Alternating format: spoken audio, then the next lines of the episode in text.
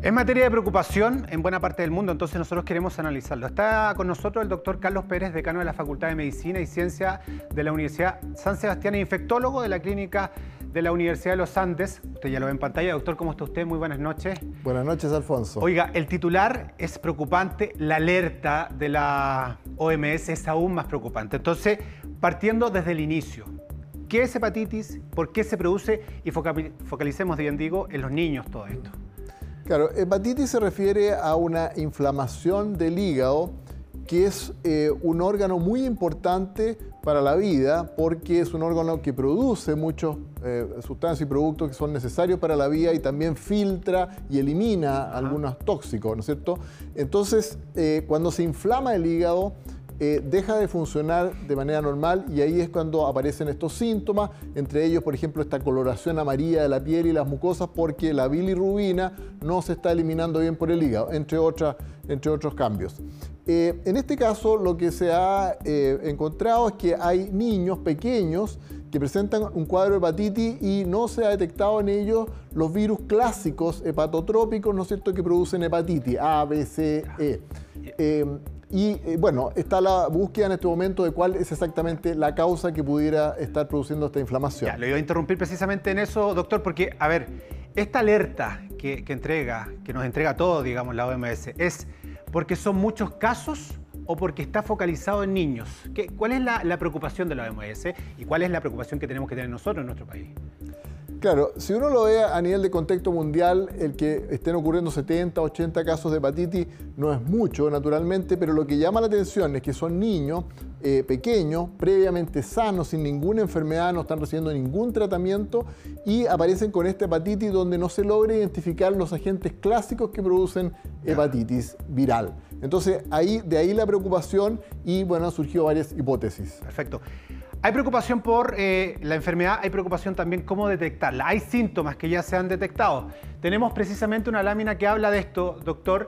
Eh, hay que decirlo, independiente de la imagen, son niños, ¿no? Jóvenes, eh, ¿Hay alguna posibilidad de saber, por ejemplo, la edad? ¿Hay alguna posibilidad a esta la, altura? La alerta que ha entregado la OMS y para Chile también es para menores de 10 años en este caso.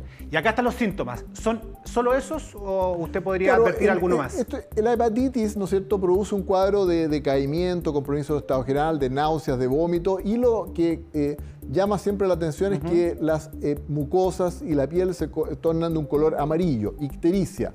Las deposiciones se tornan más claras, ¿no es cierto? La orina se torna oscura.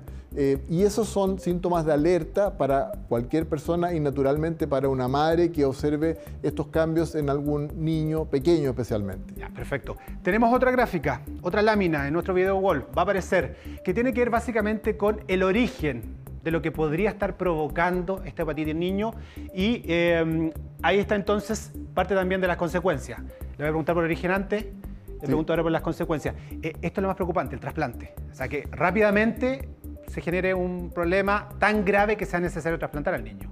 Claro, eso es una situación excepcional, eso ocurre en adultos, niños, hay ciertas indicaciones bien precisas, pero cuando ya el hígado no es capaz de mantener la vida, ¿no es cierto?, es necesario reemplazarlo, pero eso es una situación excepcional, ¿no es cierto?, rarísima, pero que se ha descrito en alguno de estos casos. Ya, y le preguntaba antes, eh, pero, pero quería aprovechar la lámina primero, sobre si hay alguna patología que da pie a esta hepatitis, es decir, cuándo hay que encender la alerta en nuestra casa, particularmente con los niños. ¿Qué es lo que pasa en ese caso?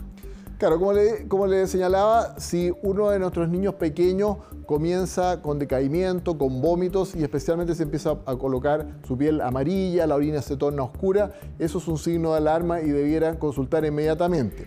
Ahora, perdón, doctor, ¿por qué le pregunto? Por esto, que era lo que quería anunciar, porque en el fondo hay en algunas partes del mundo que se está haciendo una asociación de que antes estaba el niño con adenovirus o con eh, COVID. Eh, ¿Son parte de los inicios o de la alerta en este caso? Claro, se está buscando intensamente la etiología, la causa de esta hepatitis. Y algunos de estos niños tenían SARS-CoV-2, que es un virus que está afectando a muchas personas, pero eso no se ha identificado en, varios de ellos. En Estados Unidos, por ejemplo, los niños que han tenido este cuadro no han tenido SARS-CoV-2 y se ha identificado otro virus, adenovirus, que podría tener algún, eh, alguna relación causal, pero también podría ser una coexistencia. El adenovirus circula en este tiempo, ¿no es cierto? Produce infecciones virales eh, respiratorias y podría estar presente, pero no ser la causa. Entonces, hay investigación en este momento para detectar directamente en el tejido hepático, en la célula hepática, cuál es el agente que está produciéndolo y eh, disponemos de eh, metodología de nivel de biología molecular que seguramente va a permitir identificar exactamente lo que está allí ocurriendo. Es importante decirlo, doctor, al finalizar, no hay casos registrados en nuestro país.